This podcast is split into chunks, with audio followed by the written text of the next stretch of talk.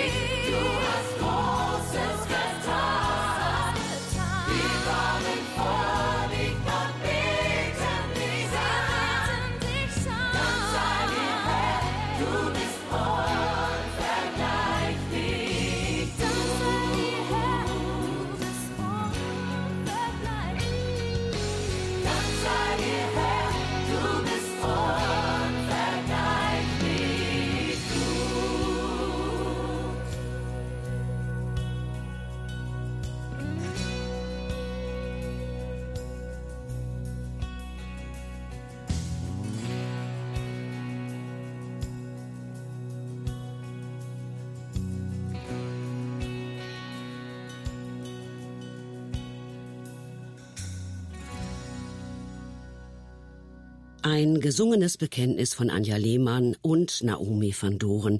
Mein Jesus, mein Retter. Ja, durch Jesus haben wir ein richtiges Du, ein Gegenüber, einen Ansprechpartner. Jesus ist der Zugangscode zu Gott. Es gibt nur einen Weg, diese Wahrheit zu erleben, indem wir uns auf Jesus einlassen. Sein Leben, sein Wirken, sein Reden und Tun anschauen. Und das tun wir heute, und zwar mit dem Theologen und Dozenten aus Marburg, Guido Baltes. Seine Überschrift Konkurrenz für Jesus, einzigartig unter den Religionen. Worin unterscheidet sich Jesus von den Angeboten der anderen Religionen? Mit dieser Frage hat sich Guido Baldes beschäftigt und auch damit, was Jesus so einzigartig macht. Sie werden es jetzt erfahren. Christen heißen Christen, weil sie an Jesus Christus glauben. Jesus von Nazareth ist deshalb für den christlichen Glauben zentral. Er ist zentraler, als es der Name Mose für den jüdischen Glauben ist. Zentraler, als es der Name Mohammed für den Islam ist und zentraler als der Name Buddha für den Buddhismus. Warum? Weil Jesus im christlichen Glauben nicht der Name des Lehrers ist, der eine Religion lehrt. Jesus ist nicht der Lehrer oder der Gründer, sondern der Glaubensinhalt des christlichen Glaubens. Juden glauben nicht an Mose, Muslime glauben nicht an Mohammed und Buddhisten glauben nicht an Buddha, aber Christen glauben an Jesus. So war es zumindest zur Zeit der ersten Christen. Sie glaubten, dass in Jesus Christus Gott selbst ein Mensch wurde. Sie glauben, dass in diesem Mensch Gott seinen Fuß in unsere Welt setzte und uns sein Gesicht zeigte. Und sie traten mit der erstaunlichen Behauptung öffentlich auf, dass nur der Glaube an Jesus den Menschen Rettung und Heil bringen kann. Für die ersten Christen war Jesus deshalb einzigartig auf dem Markt der verschiedenen Religionen, die es ja auch damals schon gab. Petrus, einer der ersten Nachfolger von Jesus, hat diesen Anspruch der Einzigartigkeit in einer öffentlichen Rede so formuliert. In keinem anderen ist das Heil. Auch ist kein anderer Name unter dem Himmel den Menschen gegeben, durch den wir gerettet werden können. Das steht in Apostelgeschichte 4, Vers 12. So oder ähnlich finden wir diese Aussage immer wieder im Neuen Testament. Dieser Glaube, dass allein Jesus retten kann, ist eine Grundaussage der ersten Christen. Heute ist das oft ganz anders. Viele Christen sind verunsichert, ob Jesus wirklich so konkurrenzlos ist, wie es seine ersten Nachfolger behauptet haben. Viele Christen, auch führende Theologen und hohe Kirchenführer, stellen diesen Anspruch des Neuen Testaments heute eher etwas verschämt zurück.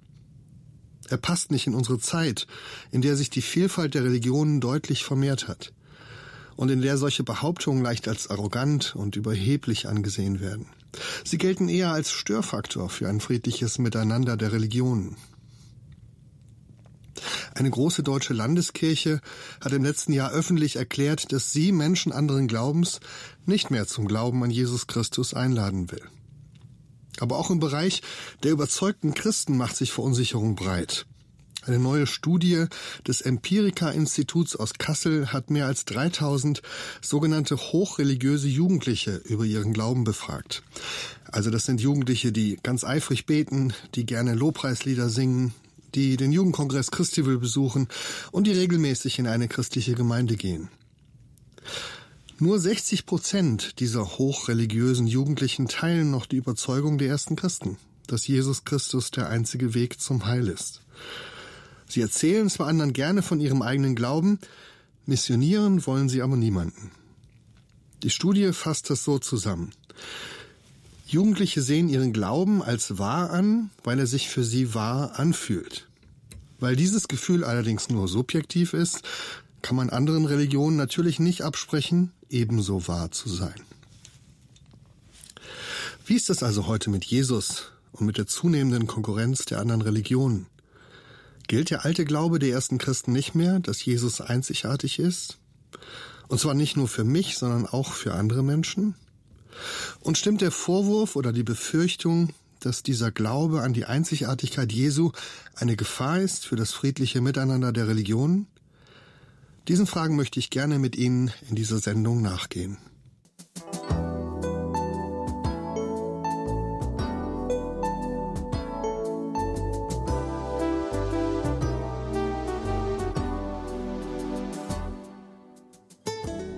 Fangen wir also mit der ersten Frage an. Warum sollte gerade Jesus einzigartig sein unter den vielen Religionen, die es gibt auf der Welt? Menschen geben ganz verschiedene Antworten auf diese Frage und nicht alle diese Antworten sind gleich überzeugend. Manche sind auch einfach Missverständnisse und erweisen sich bei näherem Hinsehen als nicht tragfähig. Deshalb ist es gut, diese Missverständnisse zuerst einmal aus dem Weg zu räumen. Für manche zum Beispiel ist die Frage nach der Wahrheit der Religion sowas wie eine Geschmackssache. Sie sagen sich, für mich ist Jesus einzigartig, einfach deshalb, weil er mir so gut gefällt. Dir gefällt vielleicht eine andere Religion gut, aber ich mag eben Jesus am liebsten. Die Frage nach der Einzigartigkeit Jesu wird dann so etwas wie die Frage nach Erdbeereis. Für manche ist Erdbeereis das Größte, für andere aber eher Banane oder Pistazie. Jeder eben nach seinem Geschmack. Was mir schmeckt, das muss auch gut für mich sein. Und natürlich wäre es Unsinn, bei Eissorten danach zu fragen, ob es denn die eine Eissorte gibt, die für alle die richtige ist. Für manche Christen und auch für viele Nichtchristen ist die Frage nach dem Glauben so eine Geschmacksfrage. Man glaubt eben das, was einem am besten gefällt. Oder das, was für mich funktioniert. Ich bin ein Christ, weil es sich für mich gut anfühlt. Weil mir moderne Lobpreislieder gefallen, die es ja so in anderen Religionen nicht gibt. Oder weil ich einmal zu Jesus gebetet habe und mein Gebet erhört wurde. Vielleicht weil in meiner Kirchengemeinde so viele liebe und nette Menschen sind. Oder weil alle meine Freunde auch Christen sind. Oder einfach nur, weil mir Jesus sympathisch ist. Aber wenn man einmal genauer hinsieht und darüber nachdenkt, dann ist es natürlich Unsinn, die Wahrheit eines Glaubens an Geschmacksfragen zu messen. Wenn es wirklich einen Gott gibt, dann geht es nicht um Geschmack, sondern um Realität. Um die Frage, ob das, was wir über Gott glauben, wirklich wahr ist oder ob wir uns täuschen. Wenn es wirklich einen Gott gibt, dann ist er auch der Gott aller Menschen. Egal, ob ihnen das gefällt oder nicht. Egal, ob sie daran glauben oder nicht. Jesus jedenfalls hat sich nicht nur an die Menschen gewandt, die ihn sympathisch fanden oder denen gefiel, was er zu sagen hatte. Ganz im Gegenteil, er hat sich gerade um die bemüht, die ihn abgelehnt haben und denen nicht gefiel, was er sagte. Denn die Frage nach Gott ist keine Geschmacksfrage. Ebenso wenig wie es eine Geschmacksfrage ist, ob ich Sauerstoff zum Atmen brauche. Das kann ich mir nicht aussuchen. Es hängt auch nicht davon ab, ob es mir gefällt oder nicht. Es ist einfach so. Ohne Sauerstoff können wir nicht leben, egal ob wir das glauben oder nicht. Die Frage nach Gott ist keine Geschmackssache, sondern eine Frage der Wahrheit. Für manche Menschen ist die Frage nach der richtigen Religion eine Frage der Kultur und der Tradition. Jeder glaubt eben so, wie es der Kultur entspricht, in die man geboren wurde und mit der man groß geworden ist. Deshalb ist für viele Leute das Christentum eben die Religion der westlichen Welt. Der Islam die Religion des Orients und Hinduismus und Buddhismus eher etwas für Menschen in Asien. Aber auch das ist ein Irrtum. Denn wenn man ein wenig in die Geschichte schaut, dann ist der christliche Glaube alles andere als eine westliche Religion. Entstanden ist er im Orient, genauso wie der Islam und das Judentum. Und in der Tat gab es in Indien und in China schon Christen, lange bevor die ersten christlichen Missionare hier zu uns nach Mittelhessen kamen, wo ich gerade sitze. Es stimmt zudem auch heute schon lange nicht mehr, dass das Christentum eine westliche Religion ist. Die christlichen Gemeinden im südlichen Teil unserer Welt, in Südamerika, in Afrika, in Asien, wachsen derzeit um ein Vielfaches schneller als die Kirchen in Europa oder Nordamerika. Wir können also die Religionen nicht einfach fein säuberlich nach Ländern auf dem Globus einteilen. Dass die drei großen Weltreligionen, alle drei aus der gleichen Region der Welt kommen, und sich überall auf der Welt ausbreiten, zeigt, dass es hier um etwas anderes geht. Nämlich darum, dass die unterschiedlichen Religionen auf dem Weltmarkt miteinander konkurrieren in ihrer Suche nach der Wahrheit. Konkurrieren heißt dabei nicht automatisch kämpfen. Konkurrenz kann durchaus friedlich und fair zugehen. Im Sport zum Beispiel ist es ohne Probleme möglich. Warum also nicht auch unter Religionen? Lassen Sie sich deshalb nicht von anderen einreden, dass Christentum nur ein Ausdruck von westlicher Kultur ist. Oder dass sie nur deshalb ein Moslem oder Buddhist sein und bleiben müssen, weil es in ihrem Teil der Welt ebenso ist. In einer freien und offenen Welt ist auch die Frage, was wir glauben, eine Frage, die jeder von uns persönlich entscheiden darf und entscheiden muss. Sie ist viel zu wichtig, um sie einfach unserer Familie oder unserer Kultur zu überlassen. Die Frage nach Jesus ist keine Frage des Geschmacks. Sie ist auch keine Frage der Geografie und der Kultur, aus der wir kommen. Und sie ist auch keine Frage danach, wer denn die besseren Menschen sind. Das ist ja ein drittes, auch weit verbreitetes Missverständnis.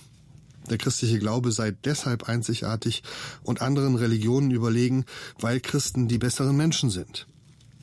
Leider ist aber auch das ein Irrtum. Wenn Sie das glauben, dann lade ich Sie ein, sich ein wenig genauer mit der Geschichte der christlichen Kirche zu beschäftigen. Dann werden Sie nämlich herausfinden, dass Christen beileibe nicht immer die besseren Menschen sind. Christen haben im Namen ihrer Religion Kriege geführt, Menschen gefoltert. Es waren bestimmt nicht nur, aber auch viele Christen, die noch vor knapp 80 Jahren von Deutschland ausgehend die Ermordung von Millionen von Juden in Europa vorangetrieben haben. Es waren Christen, die in Südafrika für die Trennung der Rassen gekämpft haben und Christen, die in Nordamerika die Sklaverei eingeführt haben. Klar, man kann das schnell vom Tisch wischen und sagen, das waren eben alles keine richtigen Christen, echte Christen machen sowas nicht. Aber ich glaube, auch das ist Selbstbetrug. Wenn wir ehrlich zu uns selbst sind, dann geben wir zu, dass wir alle solche dunklen Seiten in uns tragen. Auch dann, wenn wir ganz überzeugte, fromme und eifrige Christen sind, die ihren Glauben ernst nehmen. Wir sind im Normalfall nicht besser als unser Nachbar von nebenan. Und wer lang genug in eine christliche Gemeinde geht, sei sie noch so attraktiv und lebendig, der wird dort auch dunkle Seiten entdecken. Er wird von Menschen enttäuscht werden, er wird Verletzungen erleben. Es sind nicht die Christen, die den Glauben an Jesus so einzigartig machen. Im Gegenteil. Das Einzigartige an Jesus ist, dass er sogar uns Christen liebt. Und das, obwohl wir so sind, wie wir sind. Was aber noch dazu kommt, ist für mich eine andere wichtige Entdeckung, nämlich die, dass es auch in anderen Religionen so viele Menschen gibt, die wirklich gute Menschen sind. Ich habe ja selbst einige Jahre lang im Orient gelebt, im arabischen Teil von Jerusalem, in einem Umfeld, in dem die drei großen Religionen Judentum, Christentum und Islam unmittelbar aufeinandertreffen. Unser Haus lag direkt auf der Grenze zwischen dem christlichen und dem muslimischen Viertel. Es war wie eine Brücke genau über die Straße gebaut, die die beiden Viertel voneinander getrennt hat. Das heißt, unsere Küche gehörte zum christlichen Teil von Jerusalem und unser Wohnzimmer zum muslimischen Teil. Entsprechend waren auch die Nachbarn auf der einen Seite des Hauses Christen und auf der anderen Seite Muslime. Und direkt in der Mitte des Hauses hatten wir eine kleine Hauskapelle, in der wir jeden Morgen gebetet haben.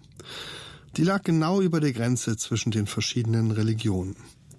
Und deshalb haben wir dort auch für alle gebetet, für unsere christlichen und unsere muslimischen und auch unsere jüdischen Nachbarn. Und eine wichtige Erfahrung, die ich aus dieser Zeit mitgebracht habe, ist die, Viele unserer Nachbarn aus anderen Religionen waren großartige, bewundernswerte Menschen. Viele von ihnen waren bessere Menschen als ich.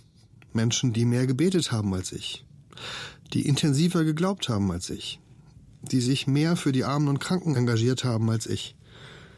Und die oft auch einfach freundlicher waren als ich.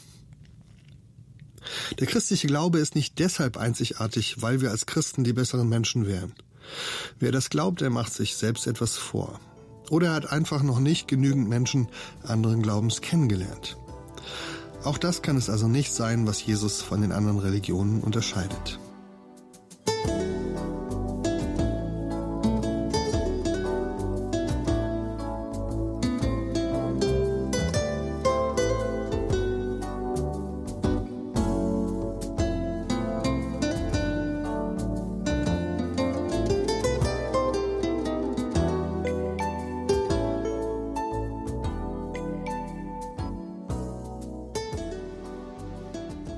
Können wir also mit der Vielfalt und der Konkurrenz der unterschiedlichen Religionen umgehen? Wie lässt sich das Verhältnis der Religionen gut beschreiben? Und wie kann ein friedliches Nebeneinander von unterschiedlichen Religionen aussehen, wenn doch jede Religion für sich beansprucht, wahr zu sein. Es gibt verschiedene Bilder, mit denen sich Menschen diese Vielfalt zu erklären versuchen. Ein ganz altes Bild zum Beispiel ist das von den drei Ringen. Es stammt von dem deutschen Dichter Gotthold Ephraim Lessing und er hat es in seinem Theaterstück Nathan der Weise erzählt. Ein Vater, der einen ganz wertvollen Ring hat, kann sich nicht entscheiden, welchem seiner drei Söhne er den Ring vererben soll. Denn er hat alle drei gleich lieb. Was macht er also? Er lässt Kopien anfertigen und schenkt seinen Söhnen drei ganz identisch aussehende Ringe. Ein Bild, für die auch heute verbreitete Überzeugung, dass alle Religionen doch letztlich an den gleichen Gott glauben. Ein zweites Bild ist heute vor allem in Schulen und in Kindergärten verbreitet, wo man den Kindern ein friedliches Miteinander der Religionen beibringen will. Es ist das Bild von einem Elefanten, der einer Gruppe von blinden Menschen begegnet. Sie alle tasten sich an das Tier heran und versuchen zu raten, was es ist. Der eine betastet den Rüssel und sagt, dieses Wesen ist wie eine Schlange oder wie ein Schlauch. Der andere betastet die Ohren und sagt, nein, nein, dieses Wesen ist eher wie ein Blatt Papier oder wie ein Putzlappen. Der dritte betastet die Beine und sagt, nein, nein, das Wesen ist eher ein Baum oder sowas. Und der vierte betastet den Schwanz und sagt, das Wesen ist wie ein Pinsel. Und auch hier steckt die gleiche Botschaft dahinter. Auch wenn sich alle widersprechen, haben sie doch alle das gleiche Tier vor sich. Sind das also hilfreiche Bilder für die Konkurrenz der Religionen? Helfen sie wirklich zu einem friedlichen Miteinander und zu Respekt voreinander? Ich glaube nicht. Denn wenn man genau hinsieht, dann sind beide Bilder eigentlich eine Beleidigung für alle Menschen, die religiös sind. Wenn man beide Bilder ernst nimmt, dann sagen sie ja nicht, dass alle Religionen wahr sind, sondern sie sagen im Grunde, dass alle Religionen falsch sind. Die Blinden sind ja schließlich alle blind. Und die Ringe sind leider alle Fälschungen. Lessing schreibt am Ende seines Theaterstücks, ihr seid allesamt betrogene Betrüger. Eure Ringe sind alle nicht echt. Der echte ging vermutlich verloren. Lessing ging es also im Kern nicht um den Respekt vor der Religion, sondern um die Abschaffung der Religion. Und auch das Bild vom Elefanten sagt das Gleiche. Alle Religionen sind blind und haben völlig falsche Vorstellungen von Gott. Nur der Religionslehrer, der dieses Bild erzählt, der kennt die wirkliche Wahrheit, nämlich, dass der Elefant in Wirklichkeit ein Elefant ist. Was also auf den ersten Blick so scheint wie ein freundliches und buntes Bild vom Miteinander der Religionen, ist am Ende eine schonungslose Kritik an allen Religionen. Interessant ist aber, dass diese neue Sicht der Dinge nun wiederum mit einem absoluten Wahrheitsanspruch auftritt. Denn jetzt wissen wir ja, wie es wirklich ist. Gott ist in Wirklichkeit ein Elefant. Irgendwie scheint es zumindest so, als kämen wir um die Frage nach der Wahrheit und der Wirklichkeit nicht herum. Und wem die Antworten der bisherigen Religion nicht genügen oder gefallen, der denkt sich eben eine neue Antwort aus. Der Frage nach der Wahrheit entgehen wir damit aber nicht. Die scheint so tief in uns drin zu sitzen, dass sie uns einfach keine Ruhe lässt. Und das ist auch gut so. Denn ich glaube, dass die Frage nach der Wahrheit tatsächlich lebenswichtig und deshalb unvermeidlich ist.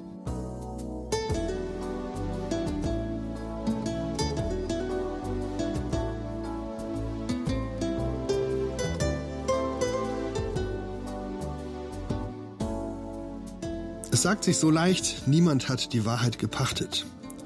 Und das stimmt natürlich auch. Aber darum geht es ja nicht. Es geht nicht darum, die Wahrheit zu pachten, sondern Wahrheit zu suchen und zu finden. Und dann auch für die Wahrheit einzustehen, wo es nötig und wichtig ist. Und wenn wir ehrlich zu uns selbst sind, dann tun wir das alle jeden Tag. Ja, es gibt Bereiche unseres Lebens, da gibt es keine absolute Wahrheit, sondern nur Geschmacksfragen. Vanilleeis oder Erdbeereis, Apple oder Android, Berge oder Meer im Urlaub, je nachdem, was man lieber mag. Beides ist gut, je nachdem, was man lieber hat. Aber es gibt eben andere, wichtigere Fragen unseres Lebens, in denen sind wir nicht bereit, so schnell auf die Wahrheit zu verzichten und nur nach persönlichen Ansichten zu urteilen. Ist es zum Beispiel Ansichtssache, ob man seine Kinder schlagen soll oder nicht? Darf das jeder für sich selbst entscheiden, je nachdem, ob man es mag oder nicht? Nein, hier sind wir ganz klar. Kinder schlagen ist falsch. Und wenn wir können, werden wir es verhindern oder verbieten. Ist es Ansichtssache, ob Trinkwasser ein Menschenrecht ist? Die einen sehen das so, die anderen anders. Soll da also jeder fröhlich bei seiner eigenen Meinung bleiben? Nein. Auch hier sind wir dafür, dass es ein richtig und ein falsch gibt. Ist es Ansichtssache, ob Menschenhandel, Sextourismus, Zwangsprostitution etwas Gutes oder Schlechtes ist? Ist es vielleicht für manche gut und für manche schlecht, je nachdem, wie man selbst das beurteilt? Oder gibt es hier Maßstäbe, die für alle gelten? Das alles sind Fragen, an denen wir nicht bereit sind, uns auf ein schiedlich friedliches Nebeneinander einzulassen und zu sagen, da soll doch jeder seine eigene Ansicht dazu haben.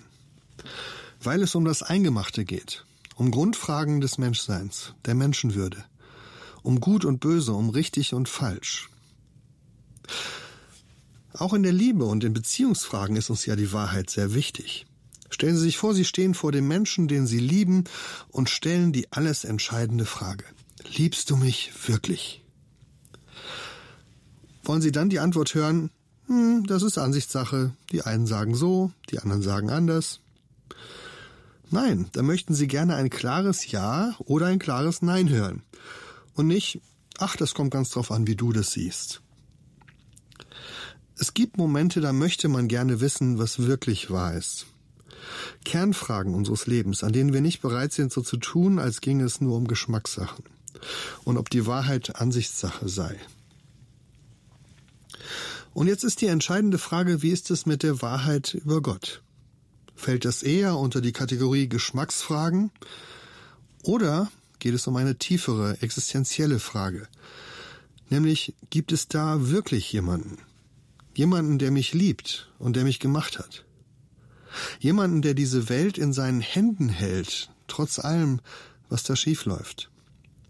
Und wenn ja, wie kann ich dann herausfinden, wer es ist? Die Frage nach der Wahrheit ist also keine theoretische Frage, keine Frage, die man am Reißbrett beantworten kann. Wahrheit muss am Ende etwas sein, das unser Leben trägt. In der hebräischen Sprache, in der Ursprache der Bibel, ist das Wort für Wahrheit dasselbe wie das Wort für Treue und Zuverlässigkeit.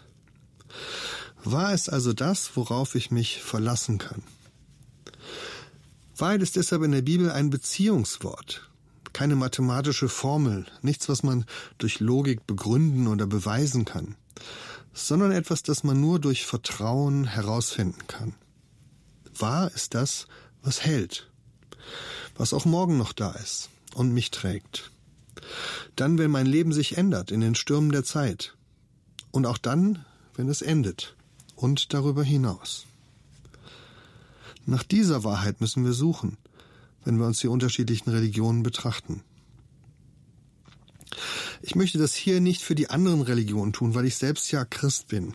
Wenn Sie andere Religionen kennenlernen wollen, und dazu möchte ich Sie ganz ausdrücklich ermutigen, dann tun Sie das am besten, indem Sie Menschen aus anderen Religionen persönlich kennenlernen und mit ihnen ins Gespräch kommen. Ich selbst zumindest habe aus solchen Gesprächen viel gelernt. Aber hier möchte ich in den verbleibenden Minuten darüber sprechen, warum Jesus für mich wichtig und einzigartig ist, gerade bei der Frage nach der Wahrheit. Warum ist Jesus für mich einzigartig? Warum vertraue ich darauf, dass ich bei ihm nicht nur eine bessere und attraktivere Religion finde oder eine, die besser zu mir passt, sondern eben die Wahrheit? Ich möchte Ihnen abschließend drei Gründe nennen. Der erste Grund ist, bei Jesus finde ich Wahrheit über Gott. Jesus hat einmal über sich gesagt, ich bin der Weg, die Wahrheit und das Leben. Niemand kommt zum Vater als durch mich. Mit anderen Worten, Jesus behauptet nicht nur die Wahrheit zu kennen oder die Wahrheit zu lehren, sondern er ist selbst diese Wahrheit. Und diesen Satz können wir nur verstehen, wenn wir Jesus eben nicht durch die Schablone eines Religionsgründers sehen oder eines religiösen Lehrers. Jesus ist nicht der Überbringer, sondern der Inhalt der Botschaft. Jesus macht sich selbst zum Mittelpunkt seiner Botschaft. Er sagt über sich, ich bin das Brot des Lebens. Ich bin der gute Hirte. Beides Aussagen, die in der hebräischen Bibel nur über Gott selbst gemacht werden. Jesus sagt auch, wer mich sieht, der sieht den Vater. Oder ich und der Vater sind eins. Und genau darin unterscheidet sich Jesus von allen anderen großen religiösen Führern. Niemand sonst hat sich in dieser Weise selbst mit Gott gleichgesetzt. Es ist auch der Punkt am christlichen Glauben, der von allen anderen Religionen am vehementesten abgelehnt und bestritten wird. Gott soll selbst als Mensch in unsere Welt hineingekommen sein? Das ist entweder eine ungeheure Anmaßung oder es ist eine ungeheure Sensation. Denn wenn das stimmt, dann beantwortet das eine Kernfrage meines Lebens, nämlich die Frage, wo finde ich eigentlich verlässliche Auskunft über Gott? Wenn das stimmt, was Jesus sagt, dann ist Gott an dieser Stelle und nur an dieser Stelle eindeutig und endgültig selbst in unsere Welt hineingetreten. Dann können wir ihn hier finden, wenn wir nach ihm suchen. Das heißt aber auch, von hier aus, von Jesus aus, muss jede andere Gotteserfahrung und jede andere Behauptung über Gott geprüft werden. Denn Gott redet ja auf viele verschiedene Weisen. Er redet in unseren Herzen, er redet in der Natur, er redet sicher auch in anderen Religionen. Aber hier in Jesus haben wir jetzt einen Maßstab, eine Messlatte, an der sich jede andere Gotteserfahrung prüfen lassen muss. Jede religiöse Schrift, jede übersinnliche Erfahrung, jeder Anspruch in Gottes Namen zu reden oder zu handeln. Immer kann und muss man dann fragen, ist das derselbe Gott, der sich uns auch in Jesus gezeigt hat? Wenn das also stimmt, was Jesus sagt, dann haben wir hier eine einzigartige Antwort auf die Frage, wo finden wir Gott? Dann erfahren wir hier und nur hier die endgültige Wahrheit über Gott. Das Zweite, was Jesus für mich einzigartig macht, ist sein Tod. Jesus sagt von sich, ich bin gekommen, um zu sterben. Und das ist der zweite entscheidende Unterschied zwischen Jesus und allen anderen Gründern großer Religionen. Jesus sagt, der eigentliche Grund, warum ich gekommen bin, ist, um zu sterben. Im Markus Evangelium Kapitel 10, Vers 45 sagt er, der Menschensohn ist nicht gekommen, um sich dienen zu lassen, sondern um zu dienen und sein Leben zu geben als ein Lösegeld für viele. In Johannes 3, Vers 16 heißt es so ähnlich, so sehr hat Gott die Welt geliebt, dass er seinen eigenen Sohn hergab. Und beim letzten Abendmahl, das wir Christen ja immer wieder feiern, hat Jesus seinen Jüngern gesagt, dieses Abendmahl ist ein Symbol dafür, dass ich mein Leben gebe, um eure Sünden zu tragen. Wenn das stimmt, was Jesus hier behauptet, dann finde ich hier Gottes endgültige Antwort auf die Frage nach der Schuld, und nach der Gottlosigkeit der Welt und meines eigenen Lebens. Wenn das stimmt, dass in Jesus Gott selbst in unsere Welt kam, dann sehe ich auch in Jesus, wie Gott mit unserer Ablehnung und unserer Gottlosigkeit umgeht. Er liebt, auch wenn wir ihm feindlich begegnen. Er lässt nicht locker, auch wenn wir ihn ablehnen. Er lässt sich sogar von uns ans Kreuz schlagen, ohne zurückzuschlagen. So ist unser Gott. Und auch das ist etwas, was andere Religionen vehement bestreiten. Sie haben ihn nicht gekreuzigt und sie haben ihn auch nicht getötet. Es war alles eine Täuschung. So steht es im Koran. Und für viele Menschen ist es unvorstellbar, dass Gott so eine Schande erleidet.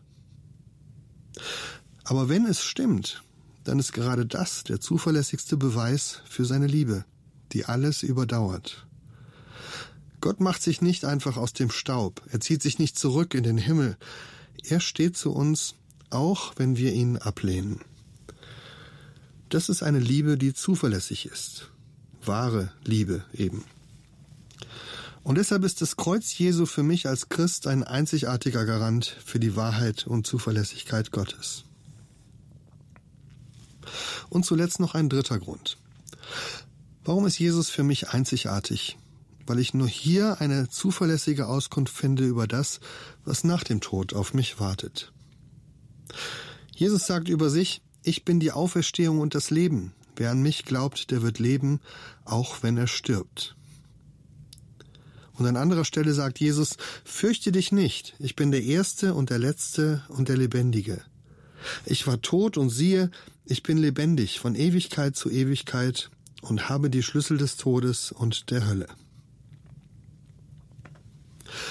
Auch dieser Anspruch Jesu ist einzigartig unter den Religionen. Die Gründer anderer Religionen sind ehrwürdig in hohem Alter gestorben, ihre Gräber werden bis heute verehrt. Nur Christen glauben an einen Menschen, der die Grenze des Todes durchbrochen hat und von den Toten auferstanden ist. Und wenn das stimmt, dann finden wir nur hier eine zuverlässige Auskunft über das, was auf der anderen Seite auf uns wartet. Denn es ist derselbe Jesus, in dem Gott uns als Mensch begegnet ist. Deshalb ist es gut, sich ihm anzuvertrauen, schon hier im Leben und dann auch im Sterben. Denn er hat den Tod überwunden seine Hand kommt uns entgegen von jenseits dieser Grenze des Todes.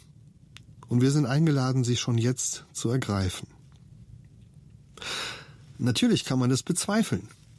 Schon die ersten Nachfolger von Jesus haben nicht einfach leichtfertig geglaubt, als man ihnen von der Auferstehung erzählt hat. Eine gesunde Skepsis ist angebracht. Und auch hier ist ja ein Punkt, wo uns alle anderen Religionen widersprechen. Jesus als Lehrer der Wahrheit, ja, aber von den Toten auferstanden? Sowas passiert doch nicht. Aber die ersten Christen sind damals nicht bei ihrer Skepsis stehen geblieben. Sie haben sich aufgemacht, um zu überprüfen, was dran ist. Und dann haben sie von dem berichtet, was sie gesehen und erlebt haben. Ihre Berichte im Neuen Testament sind das, was mich von der Wahrheit dieses Glaubens überzeugt hat. Paulus schreibt, mit dem Glauben an die Auferstehung steht und fällt unser christlicher Glaube. Wenn Christus nicht auferstanden ist, dann ist unsere ganze Predigt vergeblich, so ist auch euer Glaube vergeblich, schreibt er im ersten Korintherbrief, Kapitel 15. Paulus ist hier sehr ehrlich. Er sagt, daran hängt alles. Er hätte ja auch sagen können, na ja, auch wenn das mit der Auferstehung nur erfunden ist, dann bleibt ja immer noch viel Schönes am Christentum. Die Nächstenliebe zum Beispiel, die Kerzen, der Weihnachtsbaum, auch die schöne Kirchenmusik. Aber nein, Paulus sagt, das ist das Entscheidende. Hier bei Jesus und nur bei Jesus haben wir einen zuverlässigen Begleiter über die Grenze des Todes hinaus. Paulus schreibt in seinem Brief weiter, weil aber Christus auferstanden ist, ist er der Erste von allen, die auferstehen werden. Und deshalb wissen wir als Christen, wohin wir gehen und mit wem wir dorthin gehen. Die Frage nach der Wahrheit ist also eine Frage des Vertrauens. Am Ende bleibt die Frage, wem wir vertrauen wollen und wem wir uns anvertrauen wollen. Wahr ist das, was verlässlich und zuverlässig ist, was uns trägt im Leben und im Sterben. Als Christ vertraue ich mich deshalb Jesus an. Er ist für mich einzigartig unter den Religionen. Und ich lade Sie ein, sich selbst auf den Weg zu machen und zu prüfen, ob dieser Jesus auch für Sie vertrauenswürdig ist. Bei Jesus finden wir eine zuverlässige Antwort auf die Frage nach Gott. Denn hier begegnet uns ein Gott, der sein Gesicht zeigt und der selbst ein Mensch wird, um uns nahe zu kommen. Bei Jesus finden wir eine zuverlässige Antwort auf die Frage nach unserer Schuld. Denn hier begegnet uns ein Gott, der trotz all unserer Auflehnung und Ablehnung nicht von uns lässt, sondern uns bis in den Tod hinein liebt. Und bei Jesus finden wir eine zuverlässige Antwort auf die Frage nach dem Tod. Denn hier begegnet uns ein Gott, der selbst die Tür des Todes aufgebrochen hat und der uns eine Hoffnung bietet, weil er am Ende unseres Lebens auf uns wartet.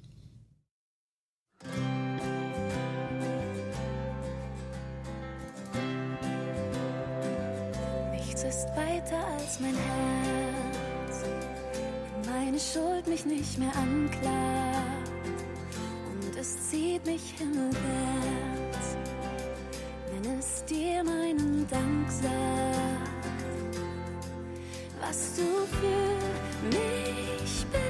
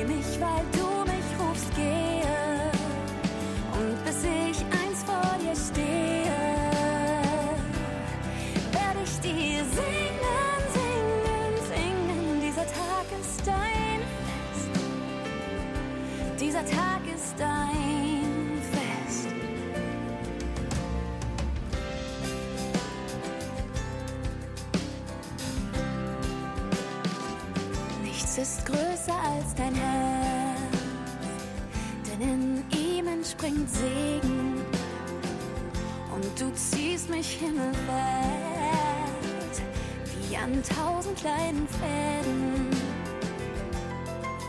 dass du mich so liebst. Dafür gibt es nicht genug Worte, wohin deine Gnade fließt. Dafür gibt es nicht genug Orte. Dieser Tag ist ein Fest. Nichts hält mich, wenn ich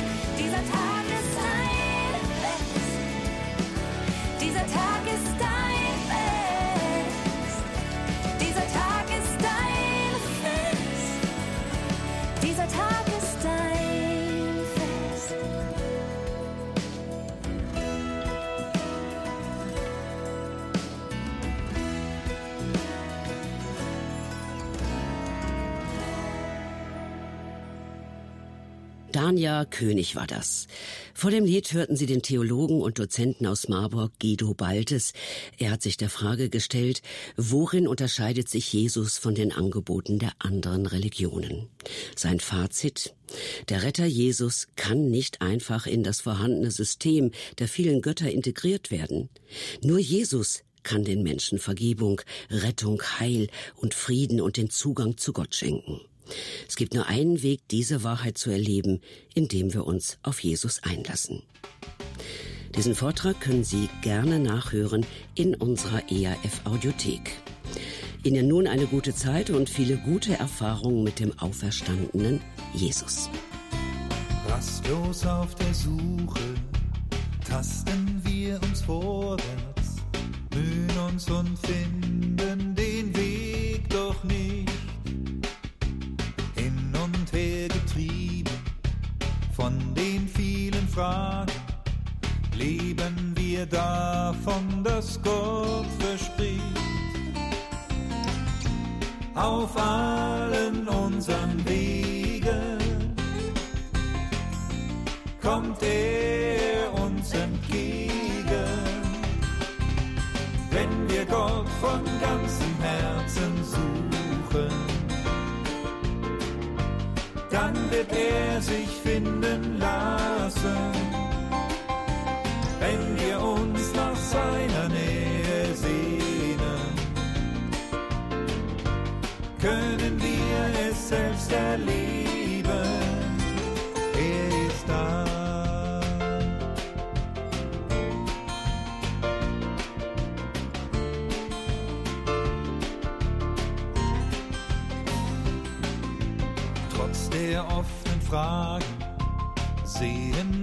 nach vorne, denken daran, wir sind nicht allein. Freuen uns auf die Zukunft, sehen offene Türen.